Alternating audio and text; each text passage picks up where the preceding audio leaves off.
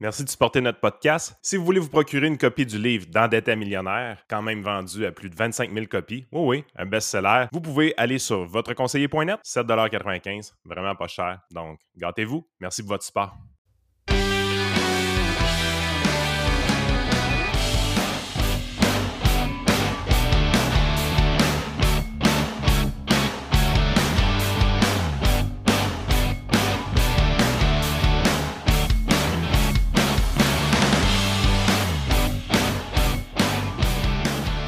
Ça dépend de ce qu'on voulait parler, parce qu'on ne parle jamais du sujet qu'on s'était dit qu'on parlait.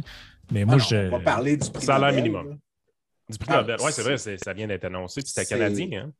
Ben oui, c'est ça. Mais le Canadien qui a gagné, David Card, c'est lui qui a fait la grosse première recherche qui a commencé à, à- à- à- à créer des changements dans la littérature sur le salaire minimum.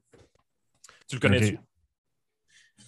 Euh, de nom seulement. Écoute, euh, David Card, en gros, c'était euh, un économiste qui a développé beaucoup dans les méthodes de comment tu établis quelque chose avec précision d'un effet. Et par exemple, l'effet du salaire minimum, ce que lui avait fait, généralement, ce qu'on faisait dans le temps, c'est qu'on prenait genre, voici la ville X et voici toutes les périodes de temps depuis, disons, 1960, et on regarde qu'est-ce qui s'est passé à l'emploi dans la ville X lorsque le salaire minimum a augmenté. Le problème de ces méthodes-là, même s'ils ont une certaine utilité, c'est qu'ils ont, euh, ils pas de mécanisme, il n'y a pas de mécanisme genre de laboratoire. Parce que Il y a d'autres un- facteurs qui peuvent venir intervenir sur ces facteurs, ces affaires.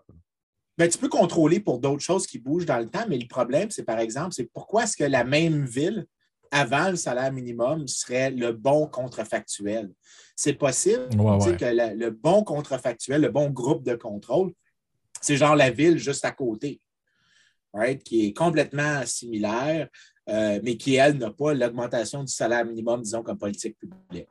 Ben, euh, David Card, lui, ce qu'il a dit, c'est qu'on peut utiliser une méthode où tu pourrais même avoir des places complètement différentes, mais s'ils ont les mêmes tendances, donc pour être à des niveaux différents, donc ils ont deux taux de chômage différents, mais ils bougent de la même manière. Une fois que tu as la politique publique qui est mise en place, disons une augmentation dramatique du salaire minimum, ben, la différence dans les mouvements, ce qu'on appelle une différence dans la différence, devient une manière d'estimer l'effet causal de la politique publique, donc d'être beaucoup plus précis sur c'est quoi l'effet de la politique publique. Fait qu'il y avait David des courbes avec des gros A carrés, quelque chose comme ça. Puis à un moment donné, il dit écoute, le, match est parfait, c'est 98 un bon coefficient de corrélation. Puis boum, Ouais, soudainement, ça se matche plus. Puis la seule chose qu'on pinpoint, c'est la, la politique publique. C'est un peu ce que tu expliquais. Pas exactement, Vincent, mais dans la le, philosophie dans le est podcast exactement sur Dans le podcast qu'on avait fait sur Cuba, là, toi et puis moi, Vincent, tu Yep. parlais justement un peu de ça. sais, de comment, quand tu prends de manière isolée, tu dis bon, ben, à Cuba, ils ont fait telle affaire, ça produit tel résultat. Puis là, toi, tu m'avais dit Ouais, mais si tu prends des pays qui sont quand même comparables en termes de niveau de vie à cette année-là, ben, tu vois qu'il y a une tendance quand même qui suit. Donc, ce n'est pas nécessairement attribuable à une mesure qu'a faite le gouvernement à l'époque. C'est plus une, tendance qu'on observait dans tous les pays à ce niveau de développement-là, à ce moment-là. tu. Yup, c'est exactement ça. L'idée, c'est que tu essaies de créer, puisque Yann, la manière dont Yann, toi, venez de le dire, c'est, c'est, c'est philosophiquement la bonne approche. Mathématiquement, je ne vais pas entrer dans les détails parce que ça va emmerder tous les auditeurs, mais l'idée, c'est que tu veux imaginer, genre, la ville ou le pays s'il n'y avait pas eu ce traitement-là. Quand tu imagines ça, ce que tu fais, c'est un contrefactuel, mais tu te sers des données de d'autres endroits pour te guider un peu. Ce n'est pas genre un contrefactuel comme tu as imaginé. Qu'est-ce qui se serait passé si Hitler était devenu artiste? Ouais, ouais, Ouais, c'est c'est ça. pas- ouais. c'est- c'est- ça, c'est pas un bon contrefactuel. Un bon contrefactuel, Ça, c'est c'est- que tu, tu te sers des données disponibles pour répondre à une question relativement précise et contrainte, genre est-ce que le salaire minimum réduit l'emploi? Ça, c'est la vraie différence entre un politicien et un chercheur. Parce que le, le chercheur va essayer de- d'éliminer le bruit pour euh, démontrer ou euh, enlever, euh, li- pour prouver euh, son hypothèse ou la, la déprouver. C'est quoi le bon mot? C'est euh. Ouais. infirmer, exact. Ou infirmer l'hypothèse. Invalidé. Mais aussi. Là. Ouais, exactement. l'affaire, c'est que le politicien, lui, la minute que le data va aller un peu dans cette direction qu'il veut avoir, Il, Il va va embaucher un autre chercheur. ouais, oui, il va, il va sauter sur l'occasion puis dire Regarde, mes affaires marchent. Ah, puis on l'a vu, hein, parce qu'il y a eu des places, je pense, aux États-Unis qui ont mis le salaire minimum comme à 15$. Ouais, ben c'est l'exemple de Seattle. Tout le monde arrive avec ça. Ah, Seattle, ils ont fait ça, puis ça a été incroyable. Là, ben, t'es un peu, c'est un peu plat. Non, mais je suis d'accord, mais quand tu dis ça à quelqu'un qui n'est pas trop au courant de l'histoire, là, dans le courant de la conversation, aller refouiller où étaient, quelles étaient les données, comment ça a été fait. Je veux dire, monsieur, madame, tout le monde n'est pas capable de faire ça. Donc, tu fais Ah, OK, ben, ils l'ont fait ailleurs, ça a l'air que c'était correct. On s'entend que présentement, au Québec, tu augmentes le salaire minimum de 2 piastres demain matin. Honnêtement, je pense qu'on n'en verra même pas l'effet parce qu'on est en ah, deux piastres, tu verras un effet. Ouais, deux piastres, c'est peut-être oh, exagéré, deux sur 15, mais une piastre, honnêtement, une sur 15, qui, est quand même une bonne hausse. On parle de quasiment 16% euh, non, attends un peu, pas des bonnes maths. Une sur 15, c'est moins que ça, 6-7% euh, Crime, sérieusement, je ne suis pas sûr qu'on le verra la différence parce que c'est ça qui se fait naturellement présentement. Les commerces essaient d'augmenter le salaire parce que ça ne marche pas. Il, y a, des affaires qui ne fonctionnent pas pantoute. Oui, ben, écoute, euh, le, point que Card avait fait, c'est que lui, il avait utilisé une méthode, puis ça, montre un peu le point que tu fais sur une petite augmentation du salaire minimum. Ça n'a peut-être pas les mêmes effets qu'une grosse augmentation. Si, disons, demain matin, lui, ce qu'il avait fait, c'est qu'il avait pris une augmentation au New Jersey et il avait regardé si, pour les mêmes groupes d'âge en Pennsylvanie, il y avait un effet différent. Et ce qui semblait montrer, c'est que le salaire minimum avait créé une augmentation de l'emploi. Ça, c'était vraiment euh, controversé à l'époque parce qu'il y a un modèle théorique en économie qui dit dans lequel, des situations dans lesquelles le salaire minimum pourrait augmenter l'emploi. Un de ces modèles-là, ça s'appelle le, modèle des monopsones. Le hmm. modèle des monopsones, c'est que tu as une grosse concentration sur le marché du travail en termes d'employeurs. Donc, tu as genre un gros employeur. Et un gros employeur étant tellement gros, il peut euh, réduire la quantité de gens qui embauchent et réduire les salaires en conséquence de manière à maximiser ses profits. Donc, quand tu as, une trop grosse concentration d'employeurs, donc tu as un gros ou deux gros employeurs dans un marché relativement circonspect, tu pourrais avoir un effet. Théoriquement, c'est possible qu'augmenter le salaire minimum augmenterait et les salaires et l'emploi. Le problème, c'est que c'est très rare que ça arrive empiriquement à ça, mais eux, quand ils ont fait ça, c'est qu'ils avaient l'air de dire que ça pouvait être le cas dans l'industrie, puis c'est précis, c'est dans l'industrie de la restauration rapide. Euh, puis l'idée, c'était que les travailleurs dans l'industrie de la restauration rapide sont tellement substituables l'un pour l'autre et il y a tellement peu de franchises, ou du moins de franchises substituables, qu'il y avait l'équivalent de ce mécanisme-là. Donc, le salaire minimum pouvait avoir l'effet qu'on décrit. Burger King, euh, McDo, je ne pas grand-chose. Ben, c'est ça. L'idée, c'était plus ou moins ça. Euh, par contre, quand d'autres chercheurs ont creusé après, ils ont trouvé que les données qu'ils avaient utilisées, comme eux, ils avaient appelé des restaurants puis ils avaient demandé combien d'employés ils avaient. Euh, ils avaient créé leurs propres données. Quand on avait réussi à avoir des données un peu plus sophistiquées, ça montrait le contraire, euh, ça montrait la même chose. Mais euh, au fur et à mesure, les gens ont continué d'utiliser la même méthode, par contre. La même méthode avec des données différentes, avec des enquêtes différentes. Puis ce qu'on a réalisé, c'est que, ça, c'est la chose que les gens ne comprennent pas. Par exemple, Gérald Filion ne comprend pas quand il parle de ça à la, radio ou à la télé. Euh, il dit ça, ça a prouvé que le salaire même n'avait pas d'effet. Non, non, non, non, non. Ce que la littérature dit maintenant, c'est que c'est assez clair que pour des petites augmentations du salaire minimum, il n'y a pas de gros effets ou même pas d'effet sur l'emploi. Et ça a l'air de dire Ah, tu vois, économie 101, c'est, ça tort. Mais David Card, lui-même, le gars qui se fait tout le temps citer, déteste maintenant travailler sur le salaire minimum à cause de ça et parce qu'il dit que ça fait même du sens qu'il y a plusieurs manières de s'ajuster à une augmentation du salaire minimum. Si j'ai une compagnie de deux employés puis tu augmentes le salaire minimum de 1% je ne vais pas virer 50% de ma main-d'œuvre en d'autres mots, 50% de ma production pour une 1% d'augmentation de salaire. Tu vas t'ajuster sur d'autres marges. Ben, le nombre d'heures, la qualité du service, la qualité du bien. Euh, est-ce que que tu demandes à l'employé de faire, est-ce que tu lui offres un peu plus de flexibilité? Est-ce que tu acceptes qu'il arrive deux, trois minutes en retard? Euh, il y a plusieurs manières de s'ajuster différemment pour une firme. Ah, euh, ce que les gens ont de la misère à comprendre aussi, c'est que quand tu es un employeur, puis tu as beaucoup de staff, mettons 25-30 personnes, il y a des moments que tu te sens un petit peu overstaff puis il y a des moments où tu te sens vraiment understaff. Euh, puis à ce moment-là, tu, vas toujours t'ajuster en conséquence. Mais je t'explique. La, business à ma blonde, c'est à peu près ça, 40 employés qu'elle a. À un moment donné, elle a décidé d'acheter un robot euh, pour euh, compter des peloutes. Carrément. C'est carrément ça. C'est automatiser une grosse partie des tâches. Dans le calcul qu'elle a fait pour savoir si ça valait la peine, c'était le robot était vraiment l'équivalent d'à peu près trois employés. Mais évidemment qu'elle n'a pas mis les trois dehors. Elle n'est pas arrivée, elle pris les trois dernières entrées, toi, toi, toi, ciao, bye. Elle n'est pas folle. Un, ça a arrêté cave. Deux, euh, elle savait, parce que tout, le monde aurait détesté le robot dans la pharmacie, euh, elle savait aussi qu'on était dans un contexte où c'est difficile de recruter du staff. Fait que le robot lui a permis de se sentir overstaff dans un contexte de pénurie de main-d'œuvre. Là, évidemment, arrive ce qui arrive tout le temps. Ben, il y en a une qui quitte, euh, il y en a une qui s'en va, il y en a une qui prend sa retraite. Ça ne cause pas le même problème. Mais tu vois, ça, puis là, c'est. Puis là, ça serait juste, puis là, elle, recommence à se sentir correcte puis un petit peu understaff. Ben, elle n'a pas été obligée d'engager euh, pendant un certain temps. Oui, hmm. ben, tu vois, ça, c'est un, bon exemple de comment les employeurs s'ajustent sur plusieurs marges à la fois. Parce que, par exemple, ce que tu es en train de dire, c'est que tu veux avoir une main-d'œuvre qui est optimale sur une plus longue période de temps que juste égale à toutes les mêmes périodes. Des fois, tu te dis, c'est correct si je suremploie maintenant relativement à sous-employer dans le, futur. Je peux faire des inventaires, je peux faire du build-up. Quand on regarde des effets du salaire minimum, il y a tellement de dimensions à considérer. Il y a par exemple le fait, est-ce que tu, tu peux changer facilement vers de l'équipement? Est-ce que ton industrie est une industrie hautement compétitive? Parce que si tu es hautement compétitif, tu peux, par exemple, ne pas passer les coûts aux consommateurs.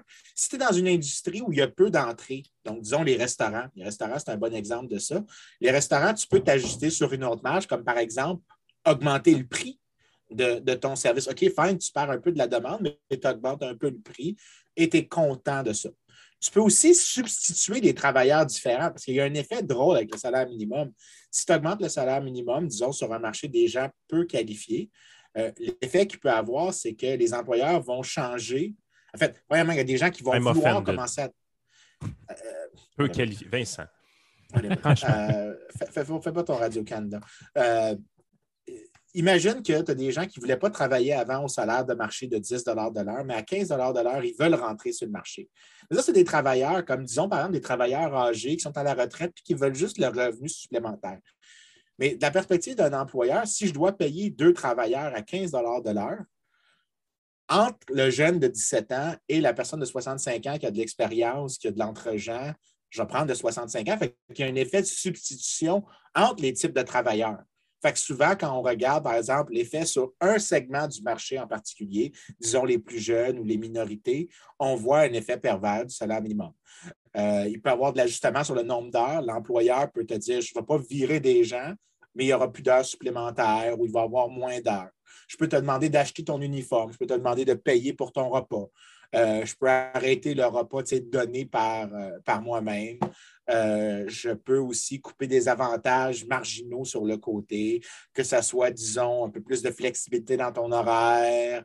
il y a une multitude de mécanismes comme ça qui mhm. sont en jeu sur lesquels, pour une petite augmentation, tu t'ajustes sur des marges qui sont plus petites. Mais quand on augmente le salaire minimum, disons tu augmentes de 50% imagine que tu as genre un chouette, un portfolio de manière de t'ajuster à l'augmentation du salaire. Puis pour des petites hausses, genre t'ajuster sur le nombre d'employés que tu as, c'est vraiment comme disons 5% de l'ajustement. C'est super rare. Mais plus tu augmentes de manière disproportionnée, plus tu t'approches de 100% de l'ajustement va se faire sur la base du nombre d'employés.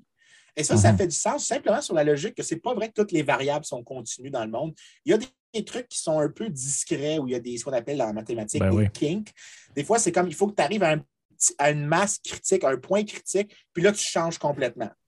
Euh, puis c'est ça le problème des gens qui parlent, qui disent que David Card a prouvé que le salaire minimum n'avait pas d'effet.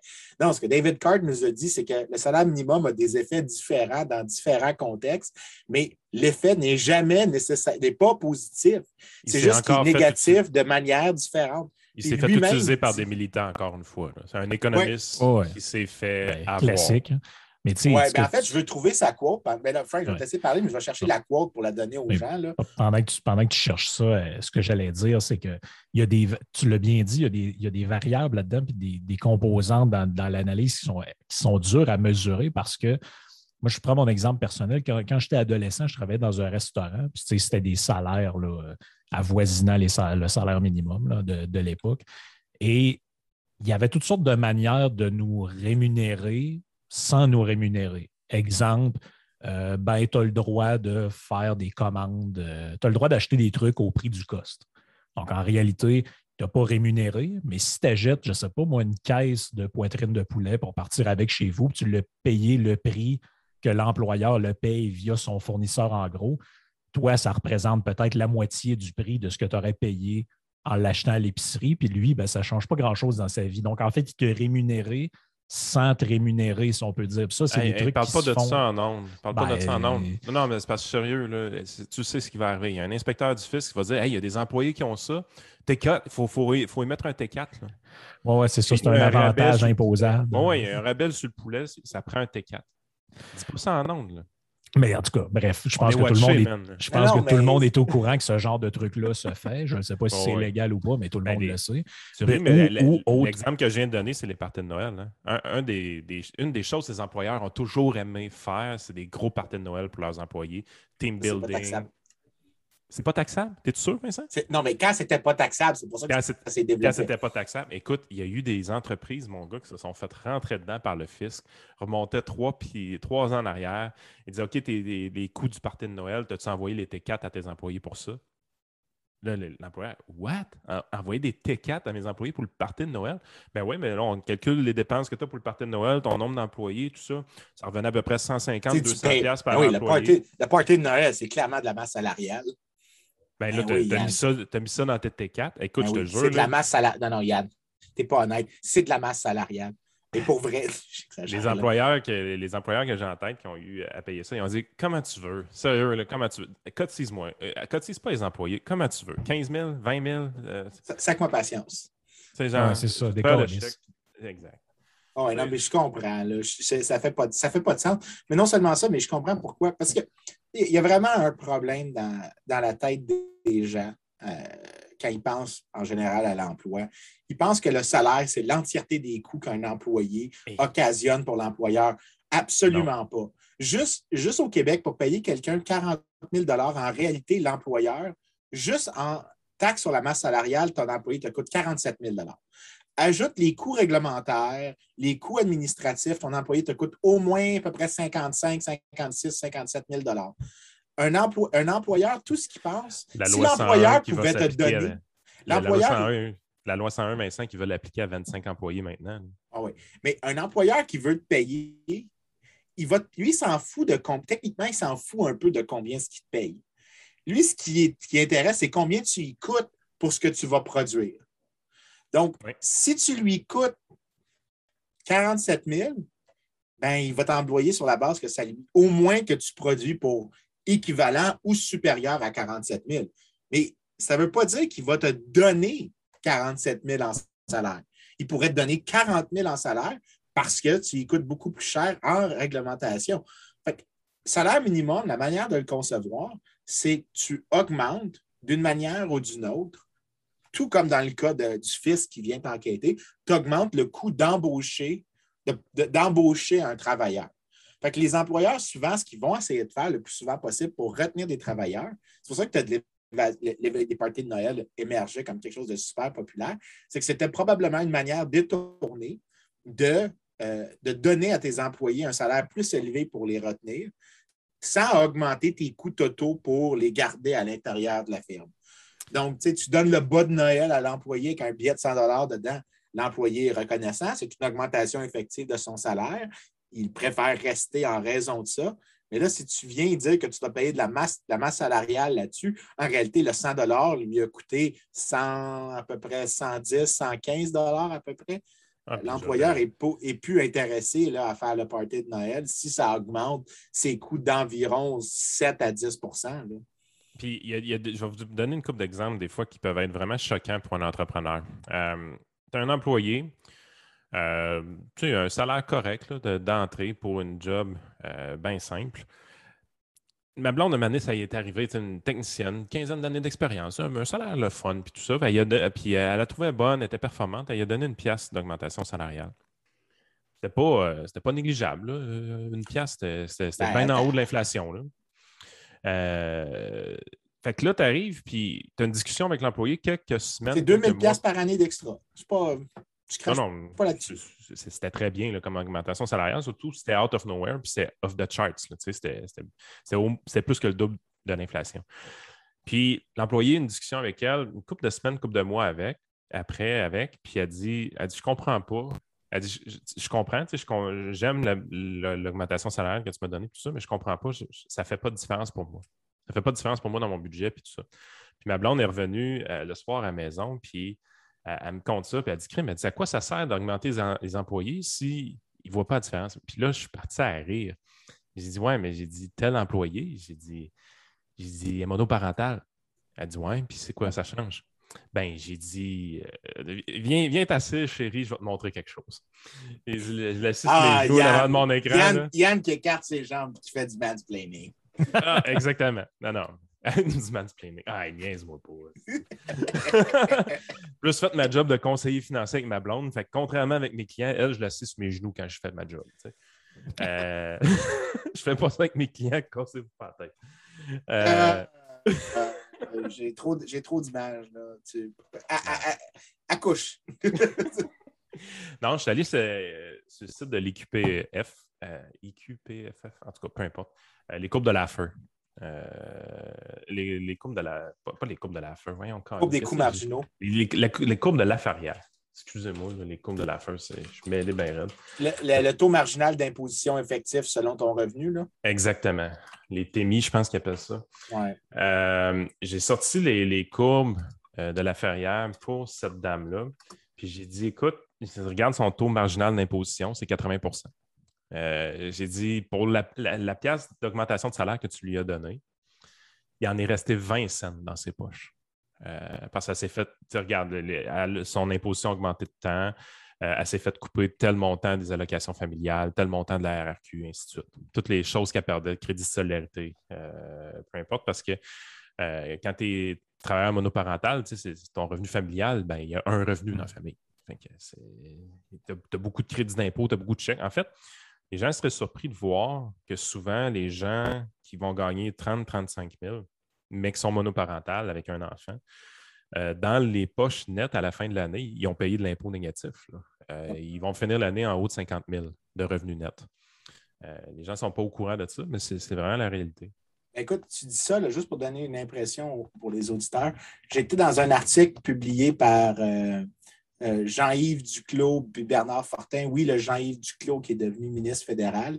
Il y a un des graphiques qui est le, le taux marginal effectif d'imposition puis l'idée de ça, c'est à quel point, à chaque dollar de ton revenu, tu t'imagines en bas, sur l'axe des X, ton revenu, puis comment est-ce que ton taux d'imposition change avec ton revenu.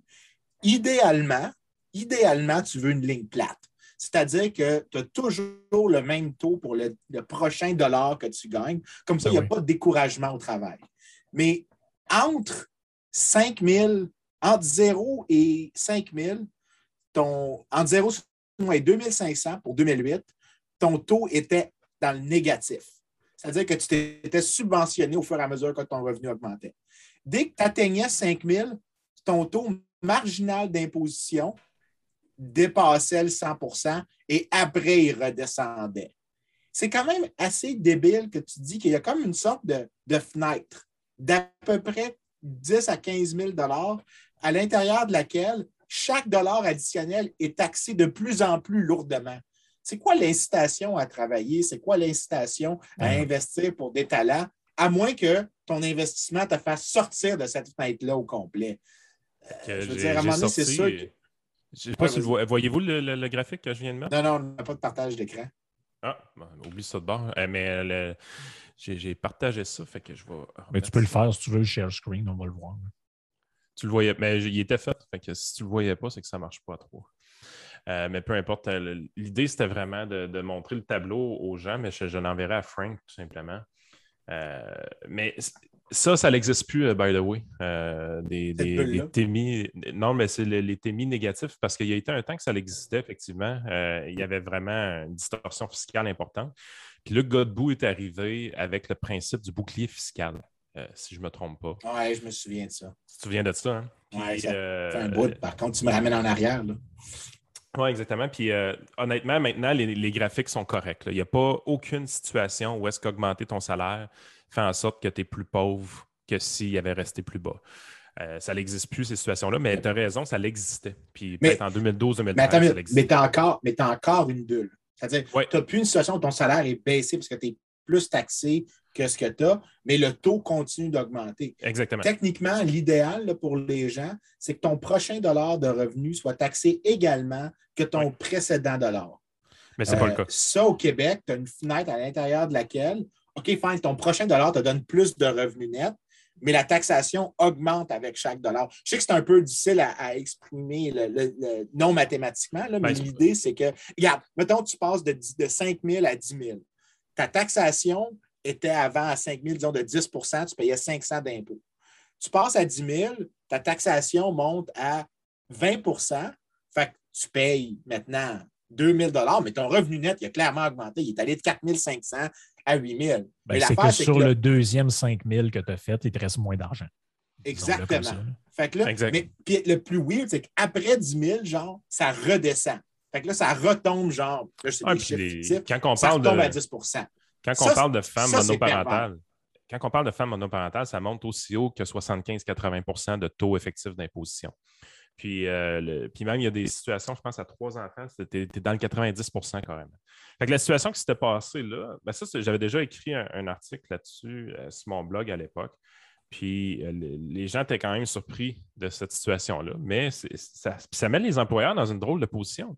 Tu veux récompenser ton employé pour sa bonne performance, tu lui donnes une augmentation de salariale. Tu ne lui donnes pas un bonus, c'est une augmentation salariale. Ça, veut dire que ça reste permanent dans le temps. Puis en bout de ligne, la satisfaction de l'employé n'est pas augmentée parce qu'elle s'en est fait taxer 80% ou 90% à cause de son statut parental. Euh, fait que tu es vraiment dans une position, tu te dis, comme employeur, ben, est-ce que j'ai plus avantage à augmenter son salaire ou ben non, à être un peu plus accommodante sur les horaires? Puis à un moment donné, c'est ça que tu fais. Tu dis, écoute, ça sert sur d'autres Oui, parce que. Tu, mets, il fait un contrat de 35 heures, mais en réalité, il en travaille 33. Non, ça, tu n'as pas le droit de faire ça. Non, c'est pas ça. C'est juste que. Non, non, tu as, tout à fait le droit. as tout à fait le droit de faire ça. par exemple, quand j'étais à l'Institut économique de Montréal, l'Institut ouais, économique ça change de rien. C'est une augmentation de salaire. Non, je sais, mais en, pratique, c'est une augmentation de salaire que tu fais. Mais ce que tu fais, c'est que tu as comme défini. Tu essaies de définir les choses autrement, puis tu passes par plein de moyens détournés. D'ailleurs, c'est pour ça que j'arrive jamais de souligner à mes étudiants les données d'enquête que tu as sont souvent affectées par les politiques publiques elle-même que tu essayes, parce que les gens s'ajustent dans comment ils rapportent l'information à l'État quand les enquêtes sont faites, à cause que tu as, euh, fait, un, mm-hmm. fait une politique publique dans ce sens-là. Si tu sais que tu es taxé, combien de personnes, s'il y en a qui ont déjà rempli des enquêtes, par exemple par Statistique Canada ou par l'ISQ ou par peu importe c'est quoi, je te garantis qu'il y en a qui ont menti, que certains d'entre vous ont sciemment écrit des choses qui n'étaient pas exactement vraies parce que tu avais peur que cette enquête-là soit utilisée à des fins d'audit ou de d'autres enquêtes réglementaires. Ces données-là sont souvent affectées parce que les gens s'ajustent. qu'on va dire, par exemple, que mon employé travaille 35 heures. Mais en réalité, pour pouvoir l'attirer, j'ai comme dit que tu travaillerais 33, mais je te paye 35. Mais ça, c'est parce que sinon, la taxation aurait fait que ça n'aurait pas marché, que la personne n'aurait pas pris la job, ça m'aurait coûté trop cher, j'aurais dépassé, genre, j'aurais passé au-dessus d'un. Ça, ça c'est l'économiste qui est dans son bureau qui passe pas même, ça marche pas vrai, sérieux, Vincent. Ah oui, ça se passe souvent de même. J'en suis un exemple. Hey, check, mollo, là. La, la, la, game, c'est que comme employeur, tu es là et tu te dis, moi, ce que je veux, mon objectif, c'est réellement maximiser la satisfaction de mon employé. C'est ça le but. Quand, vous donnez une augmentation de salaire, ce n'est pas pour euh, vos beaux yeux. C'est parce qu'on veut, comme tu, dis, on veut que tu restes, on veut augmenter, augmenter la probabilité que tu restes, on veut avoir du fun avec toi, on veut que tu sois heureux dans ton travail également. Euh, on veut que tu te développes chez nous. Mais pour ça, j'ai différents outils. c'est sûr que l'ambiance de travail en est un, les assurances collectives en sont un autre, euh, le salaire en est un, les bonus, c'est quelque chose qui peut être utilisé. Euh, mais l'adaptabilité de l'horaire, c'est quelque chose également qui peut, être utilisé. Puis c'est quelque chose qui est de plus en plus populaire, évidemment, euh, aujourd'hui. Mais ce n'est pas nécessairement ce que tu disais d'être payé 35 heures au lieu de 33 heures. Non, c'était juste un exemple. Oui, c'est ça. Mais la flexibilité dans la capacité d'accommoder un employé. Euh, tu sais, tu as plusieurs employeurs, OK, tu as droit à cinq journées familiales, tu as 10 journées de vacances, puis tu as deux journées de maladie. D'un coup, tu as, pété tes banques de, de congés, ben, tu tombes en sans-sol. Tu vas avoir d'autres employeurs qui sont quand même vraiment plus flexibles. C'est genre, tant que je ne me fais pas fourrer par l'employé, je vais être quand même très parlable. Euh, je vais être vraiment, vraiment, vraiment flexible. C'est sûr, si je me rends compte que quelqu'un me niaise, je vais mettre euh, les banques en, fonction, je vais mettre les, banques. je vais être un peu plus sévère sur les banques de congés. Mais tant aussi longtemps que l'employé est vraiment de bonne foi, on est capable d'être parlable. Puis ça, c'est une façon qui n'est pas une augmentation de salaire pour un employé, mais c'est une façon d'augmenter son niveau de satisfaction. sa qualité de vie. Oui, parce qu'avec des niveaux de taxation effectifs extrêmement élevés pour les familles de la classe moyenne avec des jeunes enfants, parce que c'est ça la réalité, les, les courbes de la ferrière, c'est que quand tu es dans une certaine zone de revenus, une famille de classe moyenne avec deux, trois enfants, il y a tellement de crédits d'impôt présentement, tout ça, que l'augmentation salariale, c'est de loin un des pires outils pour augmenter la satisfaction de ton employé. c'est pour ça que c'est toujours mieux de parler de compensation que de salaire. Parce que ce que tu payes à l'employé, il y a des choses que l'employé qui te coûte, que toi, tu n'es pas en train d'y donner. Par exemple, les taxes à la masse salariale. Mais si, par exemple, puis ça, c'est un, bon exemple, c'est que si, disons, j'allais dans une j'allais voir des employés, puis je leur disais, vous avez le choix. J'améliore des aspects non salariales de vos conditions de travail pour une baisse de 1% de votre salaire. Est-ce que vous acceptez cette baisse de salaire-là pour peu importe les caractéristiques non salariales que j'offre? plus congé, euh, euh, plus d'heures d'à côté, peu importe c'est quoi, des trucs non matériels. Bien, si l'employé te dit qu'il préfère ça, ça veut dire que tu as trouvé quelque chose qui est moins coûteux pour toi que de lui payer le 1% Puis les employeurs sont vraiment bons à trouver le mix de compensation qui est le plus efficace. Parce que sinon, il faut que tu attires les travailleurs. Dans un marché compétitif, il faut que tu attires les travailleurs. Pourquoi tu choisirais la manière la plus dispenseuse de les, attirer? Si ce qu'ils veulent, c'est des conditions de travail plaisantes, pour eux, par exemple, par exemple c'est pour ça que la sécurité d'emploi vient toujours avec une pénalité salariale. Tu es toujours moins bien payé sur la sécurité d'emploi, mais tu n'as jamais d'année de salaire perdu, tu n'as jamais d'insécurité, tu peux faire des plans. Les gens sont prêts à payer une, une prime ou une pénalité dans ce cas-ci pour la sécurité d'emploi. La sécurité d'emploi étant ainsi une forme de compensation. Si tu te mets à penser en termes de compensation largement définie, au lieu de penser au salaire, tu, peux concevoir ce qu'on est en train de dire. C'est vraiment important que les gens comprennent ça. Les employés. au lieu d'être obligé de, Mettons, au lieu qu'on t'oblige à rester travailler jusqu'aux petites heures du matin, hein, quand ça fait déjà 8 heures que tu travailles, ben, au lieu, mettons, de te donner un chèque de 15 000, on, on, te laisse partir chez vous puis avoir ta vie familiale. Puis on, arrête de t'obliger à rentrer travailler euh, de force. Mettons, mettons ça, ça peut être une manière. On garantit que tu ne rentreras pas la fin de semaine, qu'il n'y aura pas d'overtime, qu'il euh, peut y avoir, par exemple, une garderie subventionnée à la, job. Les employeurs produisaient ça, mais tu sais, les employés qui décidaient, par exemple, moi, je me souviens, j'avais une amie qui travaillait chez Ericsson dans le temps, mais elle travaillait chez Ericsson, la compagnie de cellulaire, mhm. comme éducatrice en garderie. Mais c'est parce que Ericsson offrait à ses employés le service d'une garderie. Les employés qui ont décidé d'aller travailler chez Ericsson auraient pu avoir des salaires monétairement plus élevés, mais pour eux, le service de garderie produit par l'employeur valait davantage que la différence monétaire que si on avait pris le service de garderie et qu'on l'avait transféré aux employés. Écoute, j'avais un client qui, sa job était de gérer des chantiers, gérer des, euh, des projets, dans le fond, de, toutes sortes pour une chaîne, euh, une chaîne hôtelière. Puis, euh, c'est pas des farces. Lui, il était vraiment en grande périphérie de Montréal. Il était dans le nord de Montréal. S'il se déplaçait à Laval, son salaire augmentait de 20 000 S'il se, se déplaçait à Montréal, pour gérer les projets de Montréal. Son salaire augmentait de 45 000. Puis il ne voulait pas. Il ne voulait pas. Lui, il dit Écoute, je suis bien où ce que je suis. Là. Il restait bien au nord de Laval. Et il dit c'est parfait, je reste là, je m'occupe de ces, chantiers-là. C'est sûr que du point de vue salarial, c'est 45 000 bâtons. C'est pas des farces, c'est de l'argent. mais, ça, ça veut dire que pour lui, le 45 000 additionnel avait moins de valeur que les aspects non monétaires de la compensation. Puis ça revient, quand on disait, il y, a, plusieurs épisodes, on parlait de à quel point je devrais être payé pour faire des jobs déplaisants. Ben, il y a une raison pourquoi les éboueurs sont payés mieux toutes caractéristiques étant égales par ailleurs, payer mieux que les gens qui ont les mêmes skill sets pour eux. Pourquoi? Parce que leur métier est de prendre la marde d'autres personnes et de la mettre dans des camions alors qu'il fait 30 degrés ben Celsius dehors. C'est hautement déplaisant et la déplaisance nécessite compensation. C'est drôle, pareil. Des fois, il y a des gens qui. Ce que tu viens d'expliquer là, des fois, tu es dans une conversation, puis il y a des gens qui disent franchement, là, il y a des gens qui. As-tu vu le salaire qui sont payés là, pour, mettons, poser du bardeau sur le toit? Là, ça n'a même pas de secondaire 5. Ben, Chris, en as-tu déjà posé du bardeau sur un toit? Je pense que au, mois de juillet, quand il fait 32 degrés dehors, je pense que ça mérite quand même un bon salaire. si, s'il si, pouvait trouver du monde à 12 dollars pour le faire, je ne vois pas pourquoi il ne le ferait pas. S'il paye ben, bien les gens pour faire ça, c'est parce que ça vaut ça. écoute, il y a un livre que j'adore en économie puis qui est vraiment accessible pour tout le monde. Ce n'est pas un livre technique. Ça s'appelle Defending the Undefendable. C'est par Walter Block. Puis un des chapitres, c'est Pourquoi avoir un boss sexiste, c'est bien?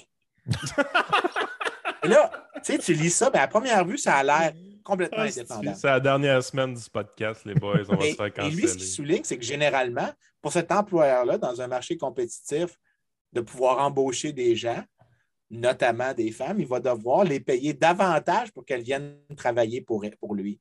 Donc, il doit les compenser pour la déplaisance qu'il cause. Donc, si tu empêches, par exemple, là, pense à ce que ça implique en termes de comportement. Disons que deux personnes qui vont devoir travailler avec cette personne déplaisante-là choisissent de travailler soit chez lui ou soit chez un autre employeur. Celle qui choisit d'aller travailler chez l'employeur non déplaisant, qui est une personne tout à fait charitable, joyeuse, joviale, bien, tu acceptes dans ce cas-là d'avoir un salaire plus bas, mais parce que tu as une compensation non monétaire qui, pour toi, vaut plus que la compensation monétaire de travailler pour l'autre. Puis là, on n'est pas dans les abus de pouvoir et les harcèlements. on est dans quelque chose de simple. La prémisse, c'est vraiment qu'il y a un marché compétitif, donc tu peux quitter.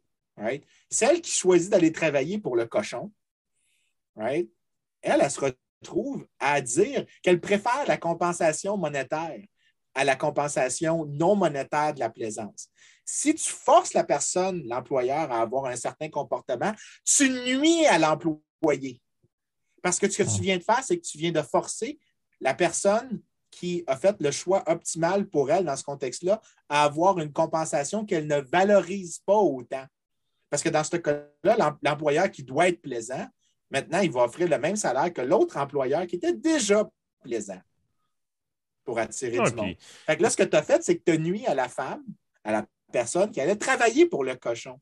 Puis ça, là, ça te montre vraiment, cet exemple-là est vraiment extrême, mais l'extrême de cet exemple-là montre un point vraiment important en économie, c'est que ce qui compte, ce n'est pas du tout l'intention d'une réglementation, c'est le résultat. Puis des fois, même quelque chose qui a l'air absolument noble peut nuire à la personne que tu essaies d'aider. Dans ce cas-ci, une réglementation qui dit que tu n'as pas le droit d'avoir des comportements sexistes a l'effet de nuire à la personne que tu essaies d'aider, celle qui est la victime de sexisme. Tu lui nuis en faisant en sorte que celle qui avait dit je suis prête à le tolérer pour la rémunération supérieure, bien sûr, euh, elle, tu viens de la pénaliser de son choix. L'autre, tu viens de la récompenser, soit dit en passant, parce qu'elle, maintenant, elle n'a aucune chance d'avoir euh, le, choix déplaisant. Donc, elle n'a aucun risque par accident de se retrouver avec un mauvais employeur. Mais ce qui montre dans cet exemple-là, qui est très clair, c'est que plus les marchés vont être compétitifs, plus tu vas avoir la chance, justement, des gens de choisir selon leurs critères à eux, qui sont pertinents, mais aussi les employeurs vont se garder, eux, en, contrebalancement, mhm. de telle sorte que les employés qui, sont, qui ne vont pas s'auto-sélectionner dans le groupe des employeurs plaisants vont aller justement, vont se faire compétition pour les employeurs plaisants et ceux qui veulent les employeurs déplaisants, donc qui préfèrent le salaire, vont se faire compétition sur les employeurs déplaisants et donc les salaires vont augmenter dans ce segment-là du marché. Si tu forces le marché à s'uniformiser, tu vas nuire au moins à un des groupes sans aider l'autre du tout. C'est magique comme, manière de raisonner, tes.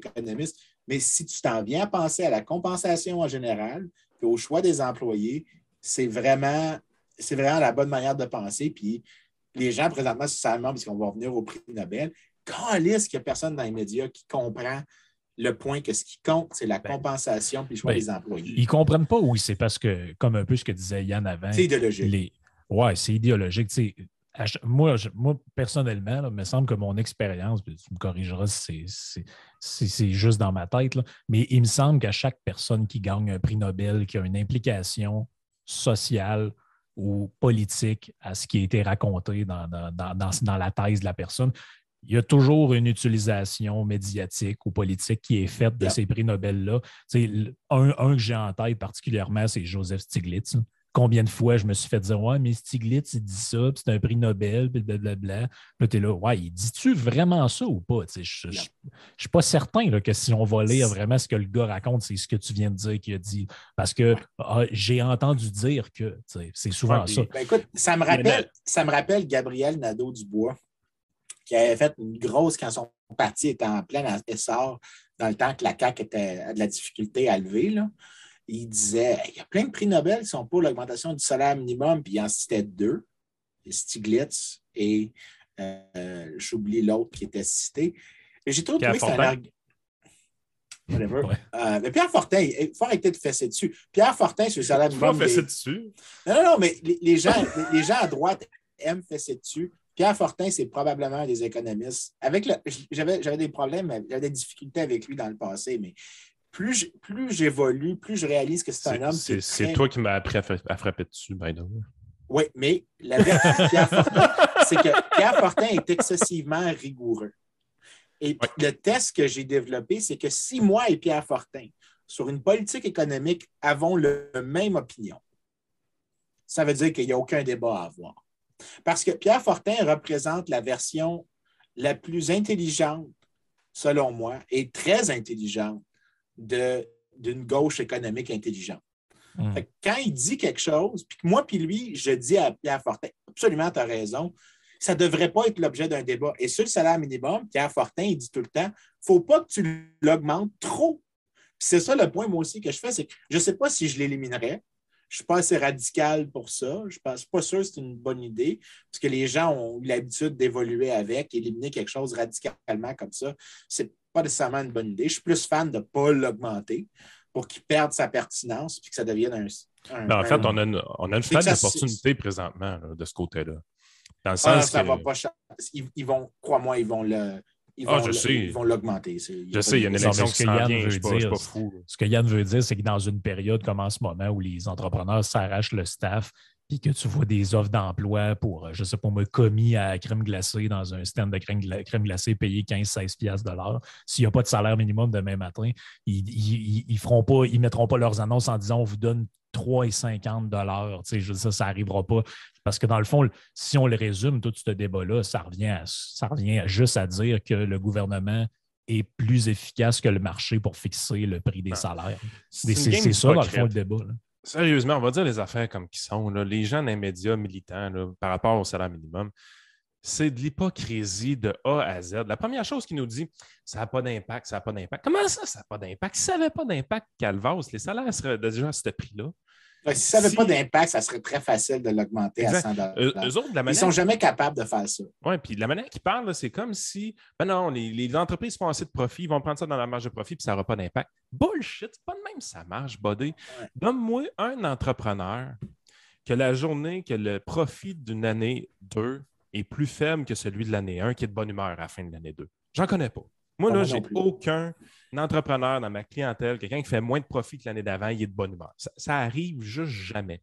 Parce que c'est dans la nature humaine de construire une entreprise qui va croître. Si vous pensez qu'une entreprise atteint un niveau de profitabilité à un moment donné qui fait en sorte que, OK, je suis satisfait, je fais assez de profit, maintenant c'est le temps de redistribuer, ça ne s'appelle pas une entreprise, ça s'appelle une coop. Puis au bout de trois ans, c'est red mort parce qu'il n'y a pas de maudite décision qui se prend comme du monde là-dedans. Non, euh, mais écoute, ouais, mais je sais bien c'est encore, encore plus simple que ça. Euh, pourquoi tu augmenterais si le coût de ton travail augmente sans augmenter la productivité? Pourquoi tu embaucherais plus de gens? Je veux dire, si la personne, si ton travailleur ne produit pas plus, pourquoi tu en embaucherais plus? Puis si l'argument, puis là, après ça, il y, a, la réponse que je trouve vraiment intellectuelle par. Oh, parce que tu le payes plus, tu fais plus d'efforts. Ah oui, puis tu penses que l'employeur, il n'a jamais pensé à ça avant. Oui, c'est ça. ça marche. C'est ça. L'employeur, il est trop con, il attendait qu'un politicien dise ça. Oui, c'est ça. C'est exactement ça. J'ai le même argument à l'égard de l'écart salarial entre hommes et femmes. Je pense qu'il y a des facteurs structurels qui créent un écart qui persiste dans certaines professions parce qu'il y a des barrières à l'entrée. C'est encore que les autres, les femmes, non, mais ça s'applique. Avec le mansplaining que j'ai fait, on est foutus. Peut-être. Peut-être. Mais par contre, quand, quand, il y a des gens qui soulignent que l'écart salarial, une femme est payée 77 cents de ce qu'un homme est payé, puis ça, c'est purement par de la discrimination. C'est vraiment une explication super enfantine parce que ce que tu es en train de me dire, c'est qu'il n'y a aucun employeur qui a fait Attends une minute, je peux avoir le même travailleur pour 77 cents sur le dollar? Il n'y en a aucun qui s'est dit je vais exploiter ça. Ah, ils juste des femmes. C'est juste en termes de logique, ça ne passe pas le premier sniff test. Puis ça, ça veut dire qu'il y a des mécaniques beaucoup plus complexes en jeu et que si tu veux des solutions à ce que tu juges être un problème, par exemple, dans le cas du salaire minimum, la pauvreté ou dans le cas du écart salarial, le fait que les femmes n'ont pas accès à certaines professions, ça veut dire que les solutions sont beaucoup plus complexes que on va instaurer un salaire minimum plus élevé, on va instaurer l'égalité salariale. Ça, ça il n'y a aucun politicien qui aime ça parce que, un, il faut, faut utiliser de la logique, puis de deux, ça nécessite des explications intellectuellement profondes. Deux choses que les politiciens ne sont pas du tout capables, ou en fait, s'ils le sont, ne sont pas du tout désireux de déployer.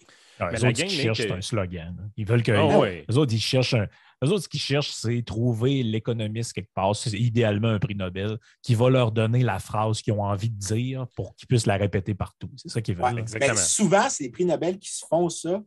Dans le cas de Stiglitz, par exemple, que tu parlais tantôt, c'est lui voulait dire des affaires comme ça. Mais Stiglitz, par exemple, ne disait pas 15 de l'heure, il disait 12. Donc, on oublie tout le temps ce détail-là. Mais David Card, qui est présentement en train d'être utilisé pour ça, dont par par exemple, Gérald Fillon qui a sorti un tweet qui disait que David Card a prouvé que le salaire minimum n'avait pas d'effet négatif.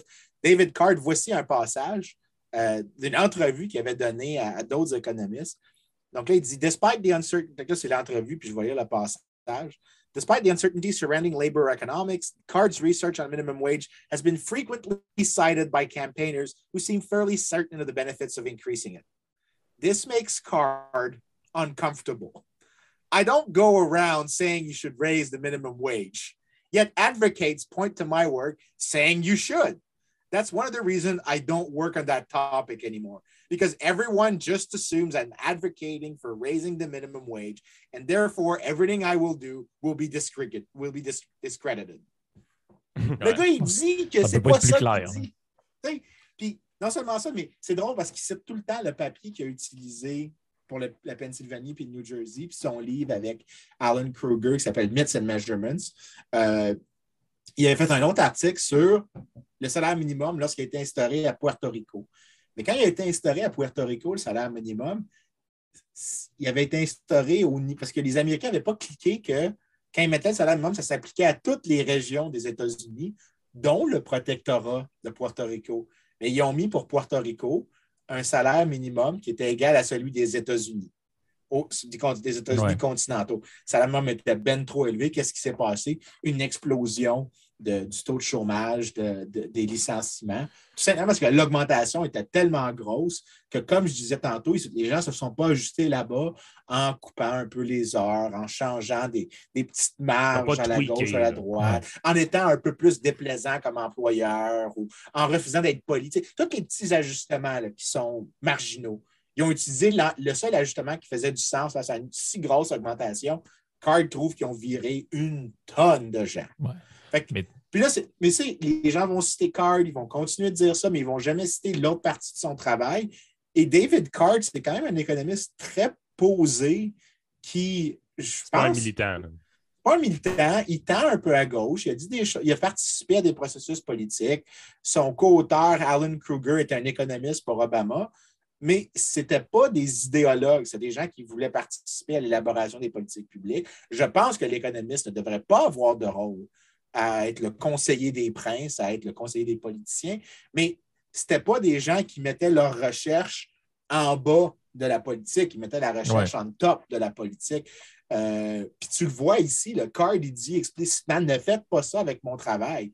non, c'est ça, mais plus tard, il y a eu le même problème avec l'immigration, parce que David Card, ça c'est drôle, les gens qui citent le salaire minimum, ils vont oublier de citer la partie de David Card où il dit tu devrais avoir plus d'immigrants parce qu'il n'y a pas l'air d'avoir d'effet sur les salaires. Il dit ça ouvertement. Il n'a pas l'air d'avoir d'effet sur les salaires d'augmenter l'immigration parce que la courbe de demande se déplace en même temps que la courbe d'offre, ce qui fait un effet ambigu sur les salaires qui est à peu près zéro. Euh, mais là, tout le monde, mais tout le monde, si lui, il dit qu'il refuse de parler du sujet de, quoi faire avec l'immigration parce que les gens, après ça, se servent de son travail, le politisent. Euh, puis je ne serais pas surpris. Puis en fait, je ne serais pas surpris que des gens qui gagnent le Nobel, avec quelques exceptions, deviennent plus hésitants de participer dans les débats publics après le Nobel qu'avant parce que tu te retrouves à être un objet de politisation, parce que les gens veulent se servir de ta crédibilité, de ton autorité pour dire des choses que tu ne veux pas dire. Ben, c'est ça l'affaire, c'est que ça devient des, arguments d'autorité. Ça, c'est.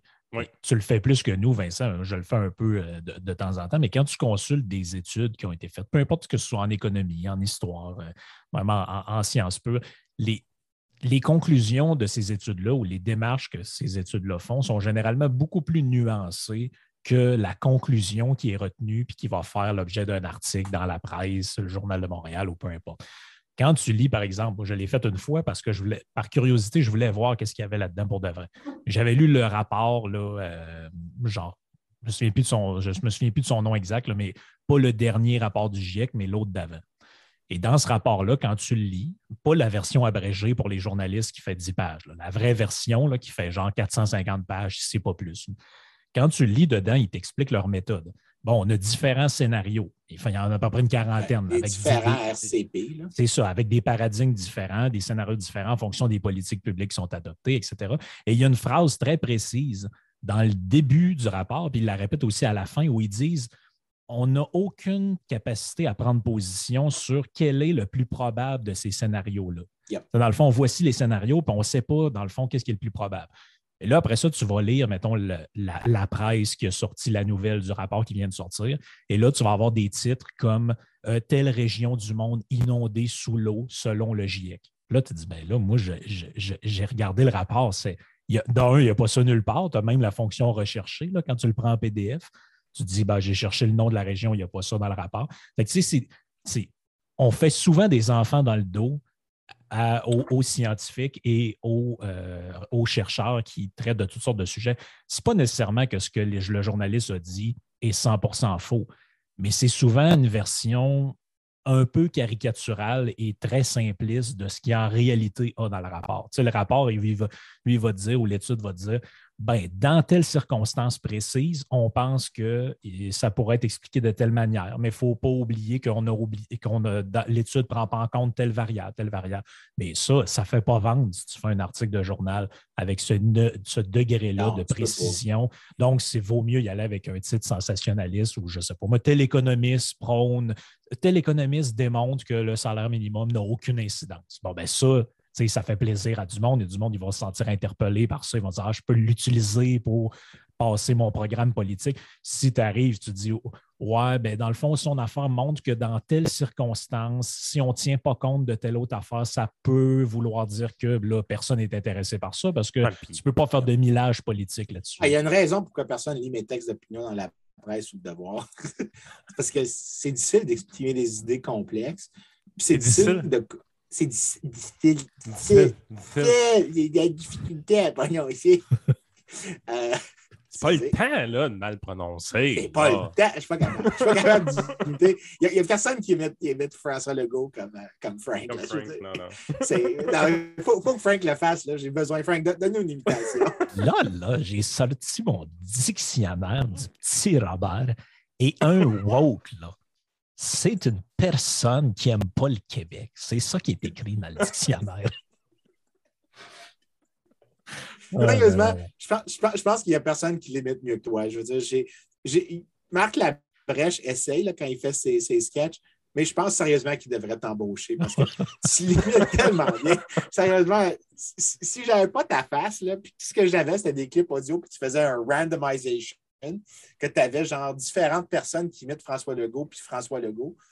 Il y en avait trois, quatre que c'est clairement des decoys, que c'est clairement pas lui. Mais entre toi et lui, je serais jamais capable. Ah, il, y a quelque, chose dans l'imitation. Si tu riais pas pendant, tu es absolument sérieux, parce que je t'entends rire un peu dans le fond quand tu le dis. Là.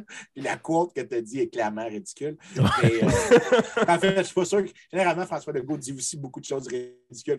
à moins que tu me trouves deux passages également ridicules ou également sérieux, je, devrais, je, serais incapable de savoir qu'est-ce qui est quoi. Ah, mais c'est facile. Il s'agit juste de regarder le titre des livres discutés. Puis il n'y a aucune chance que Frank connaisse ces livres-là. Fait que, non, c'est sûr que moi, le, je sais connais juste Marie Chapdelaine, je pense, puis c'est tout. Ah oui, le dernier livre qu'il a lu, c'était incroyable. C'était genre l'histoire d'une peintre qui avait vécu à l'île d'Orléans en 1800, je ne sais pas quoi. Là, ça, c'est la, la membre de 80 ans, ça?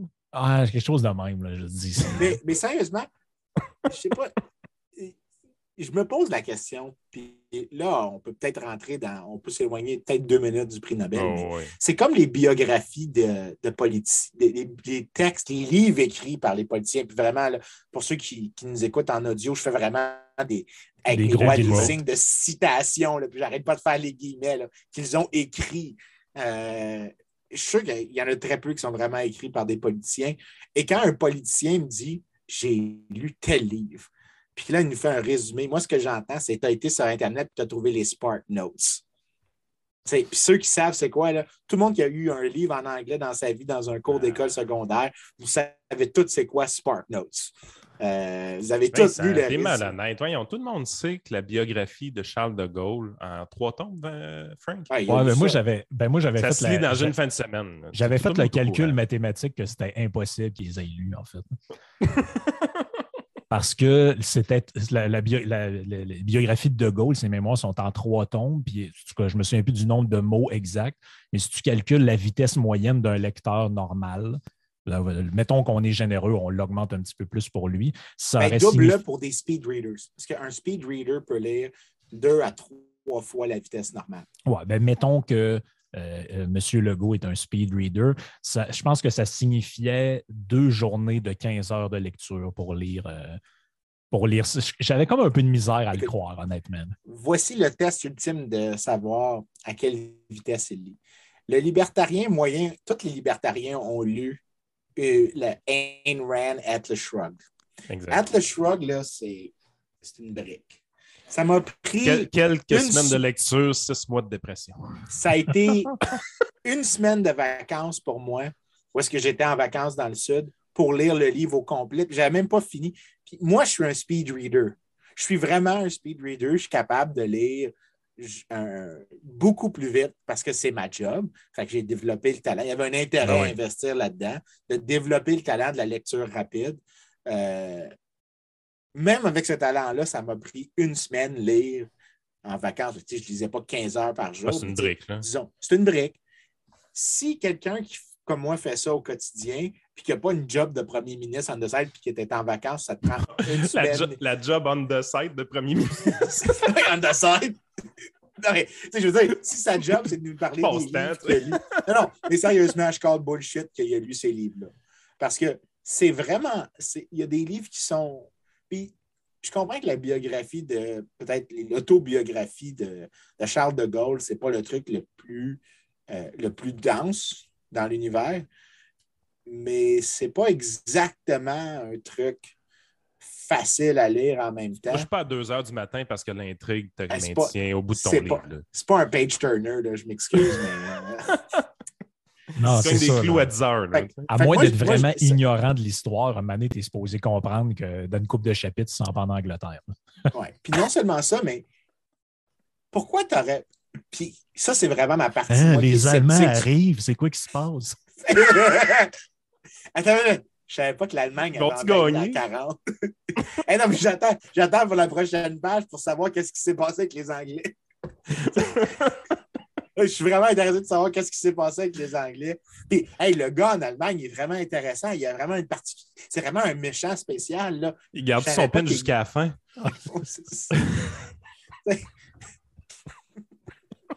là, on est vraiment dans le pas généreux. Mais dans ce cas-ci, je pense que c'est correct de ne pas être généreux. Parce que pourquoi tu voudrais faire. Puis rappelle-toi, moi, j'aime toujours ça savoir. On peut-tu avoir une poursuite parce qu'on pense qu'ils n'ont pas lu ces livres? Je pense pas. Anyways. Sur quelle base? Il n'y a, a, pas de diffamation. Je me pose la question. Sens-tu vraiment que je suis sérieux? non, non, mais écoute, on, vit, écoute, oui, je peux penser que tu es sérieux parce qu'on vit tellement dans une société contentieuse de nos jours que les gens, il y a, une tendance à dire ah, c'est clairement de la mauvaise foi. Je ne pense pas que c'est de la mauvaise foi. Je pense que c'est une bonne question de demander pourquoi tu prends le temps de nous communiquer des livres qui, étrangement, chaque fois que tu en parles, ont toujours un lien un peu avec ton message politique général. Un peu comme si ces livres-là te permettaient de, promouvoir un, message politique. La, la de 80 ans, c'est quoi ton message politique avec elle? Ben, c'est bien facile. C'est un, thème hyper nationaliste dans de la ah culture. Fait que tu sais, tu joues sur la corde nationaliste. Euh, avec Charles de Gaulle, tu joues sur le grand. Je pensais que tu me sortirais un lien plus. plus, non, c'est juste que, tu essaies, de jouer sur une corde sensible des gens, tu essaies de promouvoir quelque chose. S'il avait dit, OK, mettons que François Legault avait lu Atlas Shrug, il a trouvé que le livre était juste vraiment intéressant. Bien, penses-tu vraiment qu'il aurait décidé de parler celui-là? Fait que juste sur le hmm. choix des livres, j'ai un gros doute. Mhm. Euh, parce que c'est beaucoup trop fortuitous, comme on dit en anglais, c'est beaucoup trop aligné sur ses incitations politiques de parler de ces livres-là, mais aussi la fréquence à laquelle il en parle et le nombre qu'il lit. J'ai de la difficulté à croire qu'il les a tous lus. Euh, je te dirais, c'est surtout que le livre est plus sélectionné en fonction du public choisi que lui-même ses préférences. Tu sais, je veux dire, probablement. On a tous vu le biais un peu des livres que ma mère lirait, là. Peux-tu le dire? oui. Ah oui. mais c'est ce que ta mère lirait, c'est ce que les lecteurs moyens vont lire. Pas le premier ministre, là, ma mère. Mais à mon avis, tu posais la question des livres qu'ils ben, écrivent, là, Vincent. Oui, mais c'est une madame. Oui, je sais, mais ta mère est beaucoup plus proche de l'électeur médian que toi, moi, puis Frank. Fait qu'il est tout à fait conscient du livre qu'il a choisi. Je sais. Crois-moi. Ouais, mais, mais il l'a pas lu, là. Jamais dans 100 ans. Écoute, le gars s'intéresse à la politique, s'intéresse à plein, plein, plein d'affaires. C'est comme si moi, demain matin, j'aurais le goût de lire les livres de ma mère. Écoute, pas de chance, ça arrive. Il y aurait un test ultime à faire. C'est, mettons, toi puis moi, on avait dit qu'on avait lu Ayn Rand. Je te dis, who is John Galton? pour ceux qui savent, je viens de faire une grosse erreur. Pour ceux qui savent de quoi je parle, c'est pas who is John Galton, c'est who is John Galt?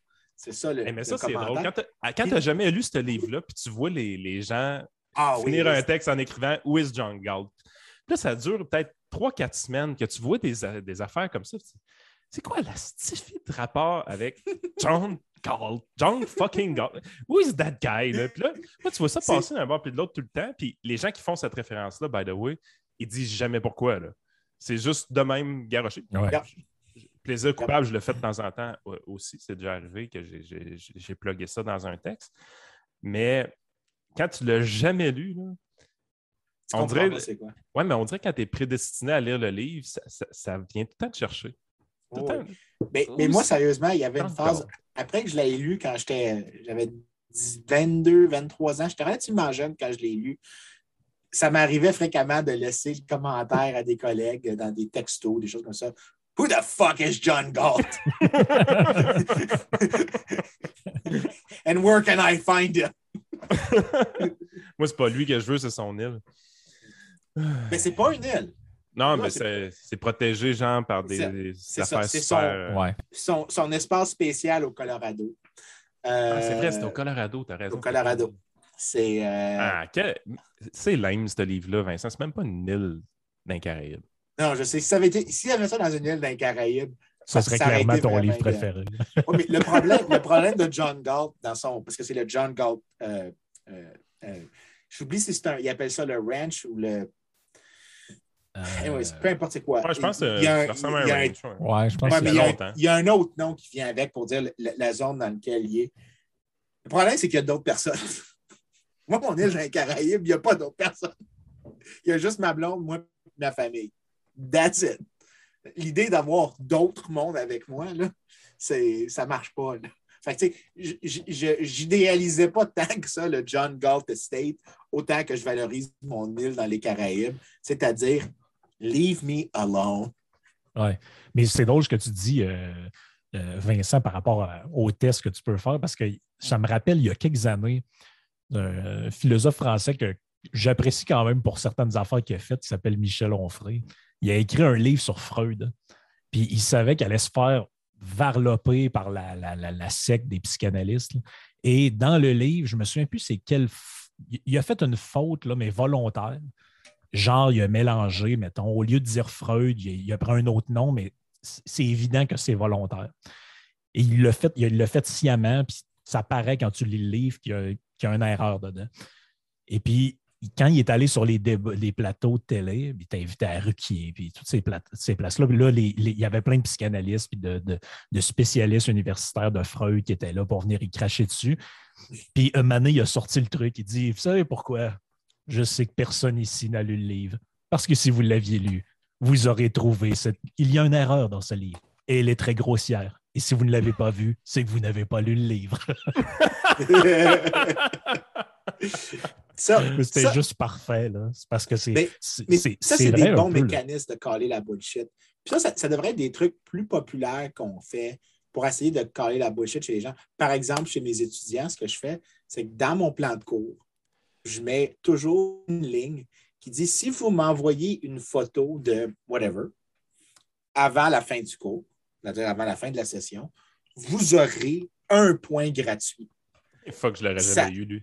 ça, et ceci ne s'applique que si moins de 50% des étudiants m'ont envoyé la dite photo. Fait que souvent, ce que je demande, c'est genre, la dernière fois, j'ai demandé une photo du chanteur autrichien Falco. La fois avant, j'avais demandé une bouteille de Jack Daniels en photo. Comment t'as reçu pour le fun? Euh, généralement 15 à 20% Parce qu'avec la règle du moins de 50 tu as plein d'étudiants qui refusent de coordonner entre eux autres.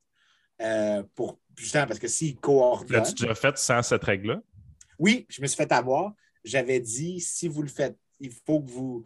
Euh, si vous ne le faites pas, mais les étudiants, ce qu'ils ont fait.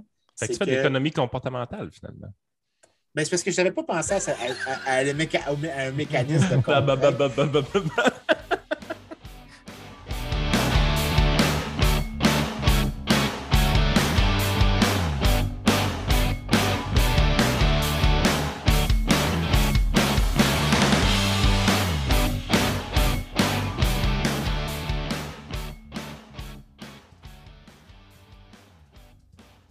un des gros avantages de nous retrouver sur Patreon slash iSénéchal, c'est d'avoir un fil RSS de tout le contenu audio qu'on produit, que ce soit des chroniques à Radio X, des chroniques régionales à Ciel FM, à CFX, que ce soit la pilule rouge ou mon podcast exclusif, que ce soit les Yann et Frank, le trio économique ou encore toutes sortes de petites choses qu'on a pour vous. Venez vous voir sur patreon.com, ça nous aide énormément à être stimulés à vous produire plus de contenu. Merci de votre support, bonne journée.